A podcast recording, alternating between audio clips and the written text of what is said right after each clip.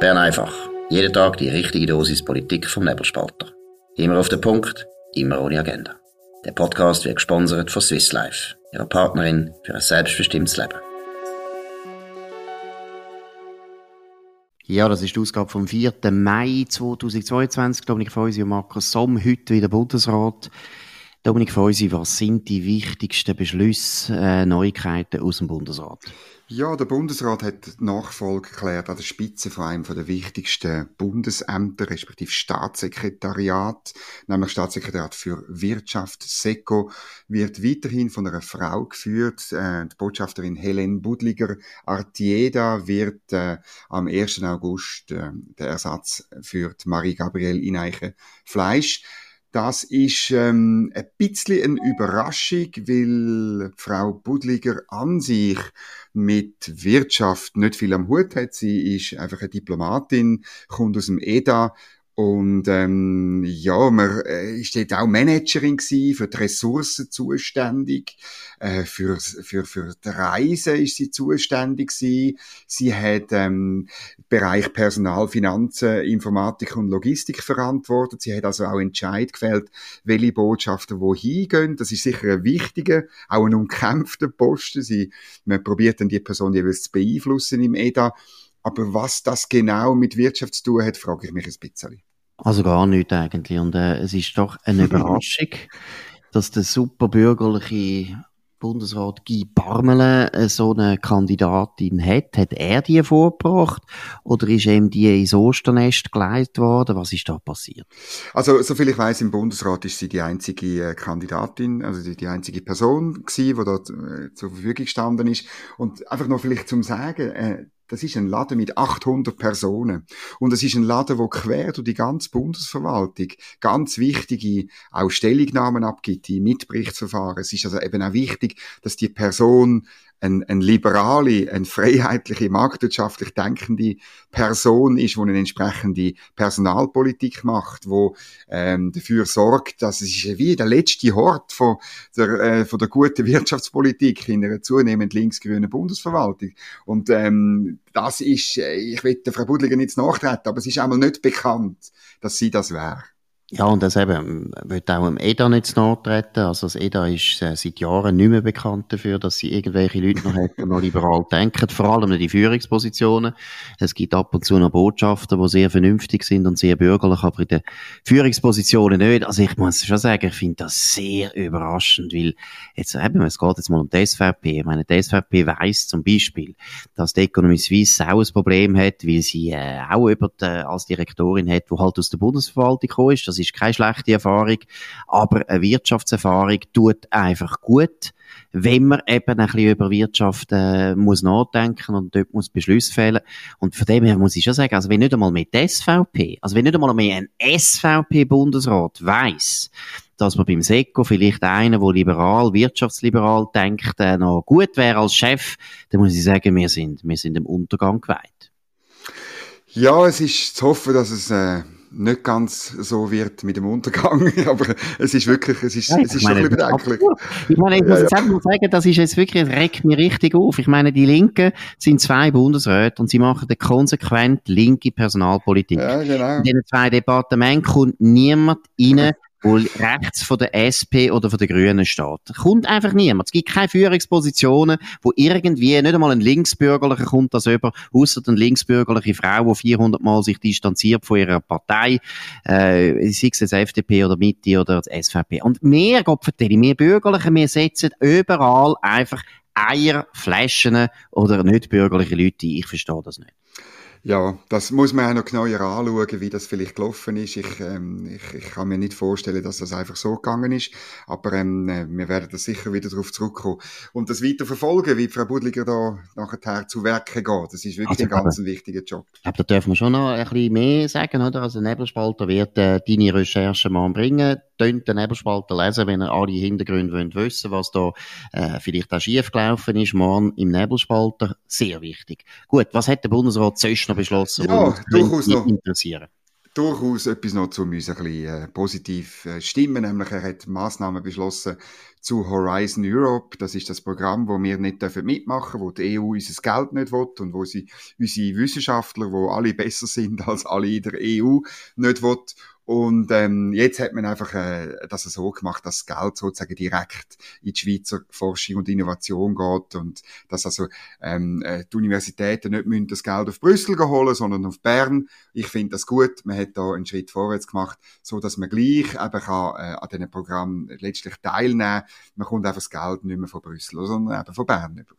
Gut, das finde ich auch sehr gut, aber gleichzeitig ist schon klar, es geht ja auch ums Netzwerk und dort haben die Wissenschaftler, die immer Angst haben, dass sie da ausgeschlossen werden, natürlich ein Punkt. Das heißt eigentlich nur, was wir auch schon ein paar Mal betont haben, unbedingt mit anderen Ländern, wo auch gute Universitäten haben und bessere Universitäten haben als Bulgarien und äh, Slowenien und Rumänien, dass die Länder mit uns enger zusammenarbeiten. Das ist England vor allem, das ist aber auch Amerika, das kann Japan sein, das kann Hongkong, ja, Hongkong ist nicht mehr so gut, aber Singapur sicher sein, Israel das ist ja wichtig und das will ja die EU auch aufschrecken, das will ja die EU auch zum Einlenken bringen, weil das ist ja letztlich mhm. völlig klar, es ist nicht in ihrem Interesse, weil es sind ja, du hast vorher betont, es sind ja in der Schweiz ja sehr viele Wissenschaftler selber aus der EU tätig, weil da die Bedingungen gut sind. Und da wollen wir ja das Netzwerk schon aufrechterhalten, das bringt sicher etwas, aber das können wir sicher besser, wenn wir eben andere Netzwerke aufschliessen, wo dann die EU findet, uiuiui, die haben ja jetzt einen besseren Club, als wir selber sind. Einfach noch, äh, noch zur äh, Ergänzung, oder? Also ganz ausgeschlossen aus dem Netzwerk sind wir nicht. Es sind einfach gewisse Leitungsfunktionen, die man nicht wahrnehmen kann.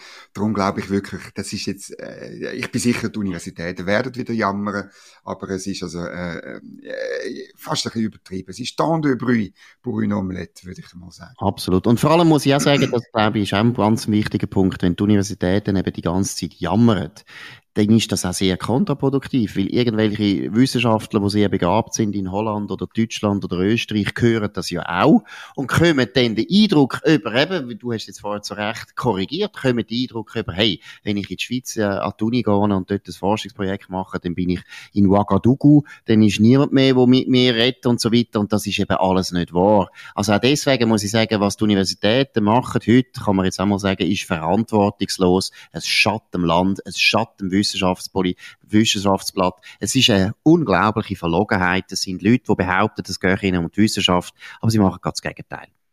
Das ist so. Dann haben wir noch einen Entscheid vom Bundesrat, der hat nämlich eine Motion beerdigt, wo beide Räte angenommen haben. Eine Motion vom äh, Fabio Regazzi, Nationalrat äh, Mitte Tessin. Er hat gefordert, dass Terroristen ähm, ihre Herkunftsländer zurückgeschafft werden.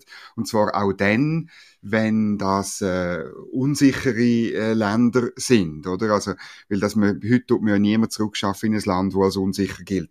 Der Bundesrat sagt, das kann man gar nicht erfüllen die Forderung vom Parlament und darum machen wir sie nicht. Das verstoßt gegen das sogenannte Non-Refoulement-Prinzip, das ein völkerrechtliches Prinzip ist, eben, dass man niemand in ein Land ausschaffen wo er äh, in Gefahr ist.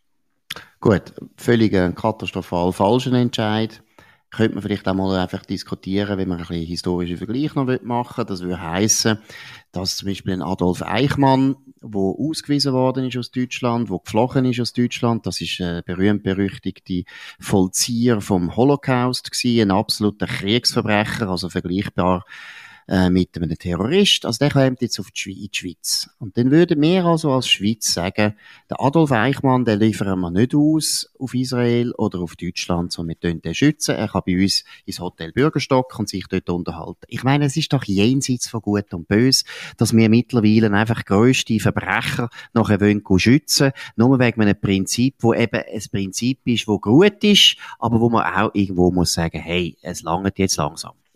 Ja, der Eichmann ist ja dann, wenn ich es richtig im Kopf habe, in Argentinien gefasst worden vom israelischen Geheimdienst und entführt worden auf Israel. Mhm. Und, und ich bin, oder? Wo nach Völkerrecht geht genau. das gar nicht. Und ich, ich, ich habe mir das ehrlich gesagt noch nie überle überlegt, aber das könnte ja der Grund sein, das Non-Refoulement-Prinzip. Ich bin fast sicher, Argentinien hätte den, hätte den nicht ausgewiesen, oder? Argentinien ist eh so ein im Fluchtpunkt gewesen für, äh, für Nazi für Nazi-Grössen oder, oder Leute, die Dreck am Stecken hatten im Zweiten Weltkrieg.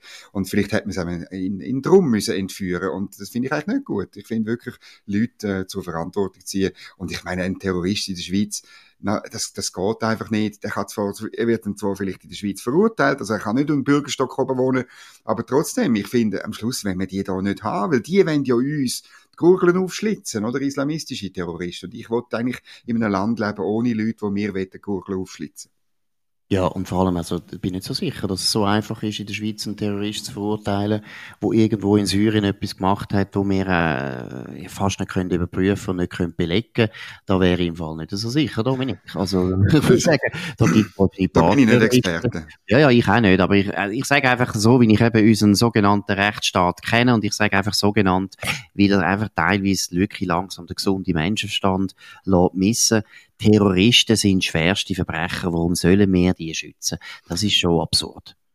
Gesunder Menschenverstand ist ein gutes Stichwort für einen Entscheid von der Sicherheitskommission vom Ständerat. Die will nämlich bei der Behandlung von der Armeebotschaft reinschreiben, in, in, in Bundesbeschluss sozusagen, oder ihren ihre Beschluss, dass der Bund nicht soll auf die Initiative von der F-35 Gegner warten, sondern das Flugi bestellen. Und äh, zwar, weil wir schon mal abgestimmt haben darüber und weil äh, die Offerte auch ähm, sonst äh, ausläuft, Ende März vom nächsten Jahr. Das dauert alles viel zu lang und äh, man soll das jetzt machen. Und äh, das führt natürlich bei den Initianten äh, schon zu, zu Schüttelfrost, sagen wir es mal so. Aber es ist gesunder Menschenverstand. Ja, erstens das, aber ich finde auch eben, das haben wir ja Einmal geschrieben, wir, wir haben es auch geschrieben und wir haben es auch miteinander besprochen. Jetzt weiss ich nicht, ob Bern einfach das schon mal äh, das Thema war, aber ich meine, es ist völlig unverständlich eigentlich, dass Viola Amherd ihre Botschaft zu den Kampfflugzeugen reingeschrieben hat, ja, man warte dann den Ausgang von deren Initiativen ab. Die Initiative ist von Anfang an eine verdammte Zwängerei gewesen. Es ist von Anfang an darum gegangen, einen absolut klaren, legitimen Volksentscheid einfach zu untergraben und umzustürzen. Von Anfang an eigentlich eine sehr undemokratische Haltung dahinter gestanden. Und dass Viola Amherd nachher denen noch entgegenkommt, solchen Leuten noch entgegenkommt und dass sie Botschaft schreibt, das ist das eine die ich ganz schlecht finde oder falsch finde, aber dass sie mm. sich jetzt noch daran halten, wo sich die äußeren Bedingungen so fundamental verändert haben.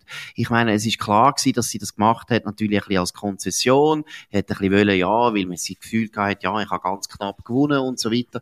Aber heute sind die Bedingungen so anders, es ist wirklich dringend, dass wir die Kampfflugzeuge können beschaffen. Es geht um die Sicherheit von unserem Land und es geht nicht um die Sicherheit oder, wie soll ich sagen, die Befindlichkeit von ein paar Linken, die nicht können zugeben, dass sie sich 30 Jahre lang giert haben, das ist schon also schwer zu ertragen.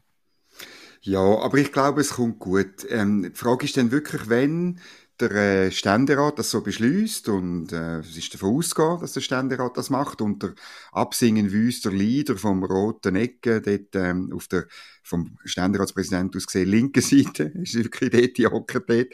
Ähm, dann wird das wahrscheinlich im Nationalrat ähnlich rauskommen so sieht's aus in der in der Herbstsession. Und dann ist die interessante Frage ob dann Frau Bundesrätin Viola Amherd das auch tatsächlich macht. Oder ob sie sich sträubt, ob sie zum Beispiel vom Gesamtbundesrat muss gezwungen werden, das zu machen. Da bin ich dann gespannt, wie es eben abläuft. Ja, da bin ich auch gespannt, aber eben unser Rat ist klar, Viola am Herd bestellen, sofort bestellen, unbedingt bestellen, weil äh, die politische Situation hat sich vollkommen verändert. Ja, es ja. geht um die Sicherheit vom Land. Es geht jetzt nicht um irgendwelche Kindergarten und Befindlichkeiten von ehemaligen GSOA-Mitgliedern wie ich selber, sondern es geht jetzt um die Sicherheit vom Land. Wir brauchen die Flugzeuge so schnell wie möglich. Da können wir jetzt nicht noch lange warten. Wir haben einen klaren, legitimen Volksentscheid, schon die Initiative, Grenzen es da an demokratischem Missbrauch, gibt keinen Grund zum Warten. Gut, jetzt haben wir noch das letzte Thema, da geht es ums Filmgesetz. Genau, es sind nämlich heute zwei ähm, Umfragen rausgekommen, die nicht genau gleich sind. Die eine von Tamedia, die sagt, äh, 52 Prozent sind noch fürs Filmgesetz, also ganz deutlich weniger als auch schon. Und das ist eben, wenn man zusammenzählt, wie viel Ja, eher Ja, 44 Prozent Ja, 8 Prozent eher Ja. Das gibt die 52. Und auf der anderen Seite, der, von der SAG bestellte Umfrage bei GFS Bern, bei denen ist es äh, ziemlich anders. Sie haben 37% Ja, 19% im Ehrjahr. Das gibt zusammengezählt 56. Ähm, das wäre ein bisschen deutlicher, wobei die, die schon fest bestimmt dafür sind, die sind nur bei 37 statt bei 44. Also es gibt mehr, die im Ehrjahr sind. Das zeigt schon, das gibt ein knappes Rennen. Absolut. Wie ist denn eigentlich der Trend? Wie sind die Umfragen vorher gewesen? Das weiß ich nicht mehr. Sie sind äh, äh, deutlich, das Jahr ist deutlich äh, tiefer geworden, ist also bei 60 Prozent gewesen, ähm, äh, und und äh, von dem her gibt es klaren Trend ins Nein, ähm, wenn sich das fortsetzt und vielleicht auch noch am Schluss noch eine Mobilisierung stattfindet, aber das ist entscheidend, dann kann das Filmgesetz möglicherweise abgelehnt werden. Ich muss auch sagen, dass ich nicht gesehen was Befürworter jetzt noch wahnsinnig können mobilisieren können. Mein, mein Eindruck ist ehrlich gesagt, dass äh, ja, von den Befürwortern hört man nicht so viel. Die einzigen richtigen Befürworter sind die interessierten Kreise, also die Leute, die eben Film machen, oder? Also das heißt die ganze Filmszene, zum Teil äh, zugewandte Orte im Kulturmilieu, aber ich höre nicht wahnsinnig viel von solchen, von anderen Befürwortern. Von dem her habe ich das Gefühl, ja, also das ist, das wird noch schwer sein, das durchzubringen. Es spielt, das ist, ist ein bisschen so, sehe ich auch so, es spielt einfach eine Rolle, weißt, wer denn wirklich an Turnen geht und wer nicht. Bei diesen Befragungen fragt man ja, haben sie die Absicht, äh, Stimmen zu gehen? Und dann sagen ein paar ja und ein paar sagen nein. Ähm, aber das ist ein grosser Unsicherheitsfaktor. Es ist auch wirklich die Frage, wie mobilisieren die anderen Vorlagen? Das wissen wir nicht erst seit der CO2-Abstimmung, wo wesentlich durch die Agrarinitiativen äh, äh worden ist das weiß ich auch nicht, wie, wie, wie das drin spielt. Darum kann ich mir gut vorstellen, weißt, weißt, wenn zum Beispiel ein Frontex plötzlich würde Leute mobilisieren aus dem linksgrünen Lager, dann würde das äh, vielleicht zu einem Jahr beim Filmgesetz führen. Und, äh, und umgekehrt, oder, äh, beim, beim Transplantationsgesetz könnte das auch, äh, sind vielleicht äh, Befürworter, äh, Gegner vom Transplantationsgesetz eher auch Gegner vom Filmgesetz, mindestens zu einem Teil die, die, die äh, sozusagen Zusammenhänge von verschiedenen Vorlagen, das lässt sich im Vornherein äh, schwierig abschätzen. Es ist dann meistens so, dass am Abstimmungssonntag alle sagen, ja, ja, so ist es gewesen, oder? ja, genau. Also, was ich jetzt schon das Gefühl habe, jetzt, wenn man ein bisschen Kaffeesatz liest, äh, ich glaube, die Stimmbeteiligung wird nicht hoch sein. Mhm. Ich glaube, auch in den Kantonen sehe ich nicht Vorlagen, wo die Leute jetzt richtig an Turnen holen. Zum Beispiel in Zürich 16, das Stimmrechtsalter 16, da, ich weiss nicht, ob das die Leute so beschäftigt oder so ernst nehmen. Sehen wir dann vielleicht, aber ich habe das Gefühl, die Stimmbeteiligung ist klein. Das heisst, eher, es ist gut für die Linken. Das heisst, es ist eher gut fürs Filmgesetz. Mhm. Aber, äh, ja, eben, wir sehen es ja dann an dem Sonntag. Gut, das war heute von Bern einfach an dem 4. Mai 2022. Da freue ich mich Markus Somm auf nebelspalter.ch. Könnt uns abonnieren auf nebelspalter.ch. Ihr könnt uns aber auch hören auf Spotify oder Apple Podcast. Vor allem könnt uns weiterempfehlen, könnt uns loben, könnt uns kritisieren, könnt uns verreissen, könnt uns auch immer schreiben, freut mich immer. Wir kommen viele Reaktionen über, zum Beispiel, da müssen wir wirklich morgen den aufschaffen. Habe da wirklich äh, fast ein schlechtes Gewissen bekommen, ein, ein Glarner, ein Betroffener. Ja, wegen der Kalbenwurst, oder? geschrieben, nicht nur wegen der Kalbenwurst, was auch schon zu Zumutung war für einen Glarner, gebe ich zu. Aber das habe ich auch ein bisschen Humor, humoristisch gefunden. Nein, auch Klöntal hat er ein paar gute Argumente, die wir äh, zu wenig beachtet haben, das müssen wir den morgen noch aufnehmen. Aber wie gesagt, wir freuen uns sehr auf Reaktionen, gerade wenn es auch um Sachen geht, wo wir Unsinn erzählt haben oder ungenau gewesen sind oder sonst dummes Zeug, dummes Zeug gesagt haben, kommt ja vor. In dem Sinn, schönen Abend. Wir hören uns wieder morgen auf dem gleichen Kanal zur gleichen Zeit. Danke vielmals und auf Wiederhören. Das war Bern einfach, immer auf den Punkt, immer ohne Agenda. Gesponsert von Swiss Life, ihrer Partnerin für ein selbstbestimmtes Leben.